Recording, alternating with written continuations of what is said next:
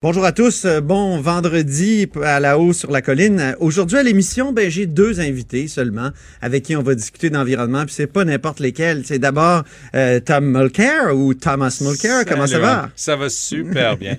ancien ministre de l'environnement, ancien euh, chef du NPD, donc ça va être intéressant. Puis à côté de lui, ben il y a nul autre que Louis-Gilles Francaire, l'ancien journaliste en environnement et, et toujours vert.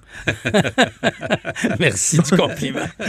Ancien vice-président du BAP. Donc, euh, c'est avec eux que je voulais parler d'environnement aujourd'hui. Ces deux habitués de l'émission. Euh, je, vais, je vais commencer par Tom. Oui. Tom, euh, tu étais dehors. Tu as senti l'atmosphère à Montréal pour cette grande marche ben, Écoute, moi, je pour suis arrivé, le climat? dans, vers le centre de la ville aux alentours de 9h30, 10h ce matin. Puis il y avait déjà plein, plein de gens qui débarquaient des transports en commun, qui arrivaient à pied, les gens qui sortaient de chez eux avec des pancartes. C'était émouvant et il y a du monde à la messe. Et j'ai surtout, j'ai fait un hit euh, LCN TVA tantôt, oui. en, direct de l'endroit où ils vont parler après. C'est magnifique comme endroit. C'est un petit peu en bas de Notre-Dame sur euh, Robert Bourassa. Il va y avoir du monde, puis il y a de la place. Il y a beaucoup de familles, hein, d'après ce que j'ai Ah, vu. Il y a beaucoup de jeunes, donc euh, on peut on peut penser que, que les dérapages habituellement, lorsqu'il y a des grandes manifestations comme celle-là, euh, vont être évités?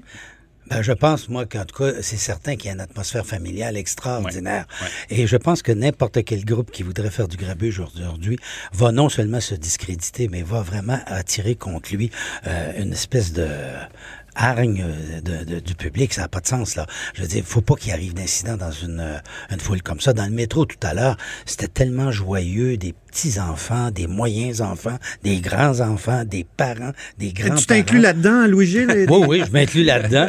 Et non, mais c'était tellement une belle atmosphère dans le métro. Les gens Oui. riaient. Les jeunes ont fait eux-mêmes leurs pancartes. Les gens nous montraient pourquoi toute la créativité qu'il y avait là-dedans. Tu sentais que c'était comme une soudure entre des générations. Moi, j'ai ce que j'ai trouvé Ah de oui. magnifique là-dedans. Alors que les changements climatiques sont en quelque sorte, comme le disait David Suzuki hier, une sorte de coupure entre les générations. C'est-à-dire que euh, la jeune euh, Greta elle reproche justement euh, à notre génération de ne pas avoir fait le travail, d'avoir glissé d'une façon épouvantable en rompant les limites d'équilibre climatique. Ce qui était intéressant, Louis-Gilles, Oui, euh, on va écouter dans, Tom. ouais. dans le propos euh, Oui. de David Suzuki, c'est qu'il était en train de rappeler que sa génération, qui est un peu aussi la mienne, même s'il est un peu plus âgé que moi, il était en train de dire que notre génération avait échoué. Puis c'est un aveu que je fais volontiers quand je parle avec des étudiants à l'université. Ma génération de politiciens a échoué. Même si moi, je suis très fier que lorsque j'étais le ministre de l'Environnement, j'avais un bon bilan de réduction des gaz à effet de serre, mais c'est pas un individu ni un mandat qui compte, c'est l'ensemble. Les Canadiens sont les pires producteurs de GES per capita du G20. Oui. Moi, quand je le dis ça à d'autres Canadiens, ils en reviennent toujours pas. Ils, ont une image d'eux-mêmes. Il y a beaucoup de neige ici, il y a de la glace, c'est beau. Eh, en même temps, on a bien en de même verdure, temps, donc c'est j'aimerais dire, mais j'ai- j'ai- j'aimerais dire quand même que pour bien des gens, si, nous au Canada on arrêtait de euh, d'émettre euh, tous les gaz à effet de serre, ben est-ce que ça changerait vraiment quelque chose au portrait global de la planète? Peut-être que c'est c'est ce que certaines personnes euh, ressentent Oui, dans la moi, dans la population. Moi, puisque j'ai l'habitude de cette question-là, j'ai- j'aime bien rappeler aux gens qui me disent Ah, le Canada, c'est à peine 2% des GES dans le monde, blablabla. Ouais. Puis moi, j'ai- j'aime bien les rappeler que lors de la plus grande bataille de notre génération, la Deuxième Guerre mondiale, les, les troupes que le Canada a contribuées représentaient ça, un, petit pourcentage de l'ensemble de l'effort de tous les alliés. Mais vous savez quoi? Ont fait la jamais-. Jusqu'à cette date, j'ai jamais rencontré une seule personne qui me disait que ça valait pas la peine de faire cet effort-là. Et c'est pas vrai que le Canada ne peut pas contribuer. Quand M. Trudeau va à Houston, puis il se pète les bretelles devant les, oil patch, puis il leur dit aucun pays au monde laissera 173 milliards de barils de pétrole dans le sol, blablabla. Il est en train de dire burn baby burn, ça c'est le, le thème de M. Harper. Puis n'oubliez jamais que le plan de Justin Trudeau jusqu'à date, c'est le plan de Stephen Harper, puis il est même pas capable de l'atteindre. Hey, justement, parlant des conservateurs, il y a un absent aujourd'hui dans toutes ces marches-là qui, qui, ont lieu d'un océan à l'autre dans le Dominion euh, qui est le nôtre. C'est Scheer, c'est euh, euh, Andrew Scheer qui ne marchera pas aujourd'hui. Est-ce que c'est une erreur politique selon, selon toi, Louis-Gilles? Ben écoute, on a vu tantôt qu'il y a eu un petit peu de grabuge en présence de M. Trudeau. J'imagine que si Stephen Harper avait été là, c'est pas des tartes qui auraient ben, volé. je, parlais d'Andrew Scheer. Je parlais d'Andrew Scheer. Oui, excuse, ça aurait été euh, M. Scheer qui avait été là. Ça aurait peut-être probablement pire. Mais ils se ressemblent tellement. Ils ont la même politique. Et moi, je, je pense que c'est fondamental qu'ils soient pas là. Ça aurait été de l'hypocrisie au superlatif. Je veux dire, il, il propose d'abolir les maigres outils de gestion euh, qu'on a au Canada pour euh, réduire nos gaz à effet de serre. On a une loi qui propose un plafond d'émissions pour les entreprises. On a une taxe carbone avec redistribution. On n'en parle pas pendant la campagne, là, parce que tout le monde a l'air gêné d'aborder cette question-là.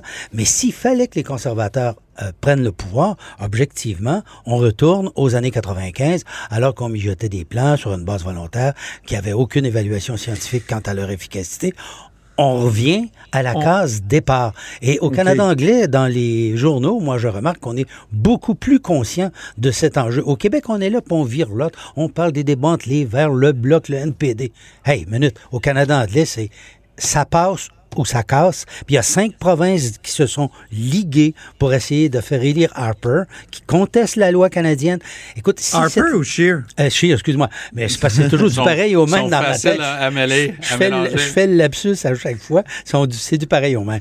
Mais, On va sûrement reparler des politiques précises de chaque parti. Euh, euh, à quoi ça Une question que je voulais poser. Oui, Tom, euh, là-dessus, puis après ça, je vais reposer une question. J'aurais juste ajouté que M. Est, est en train de se tirer une balle dans le pied.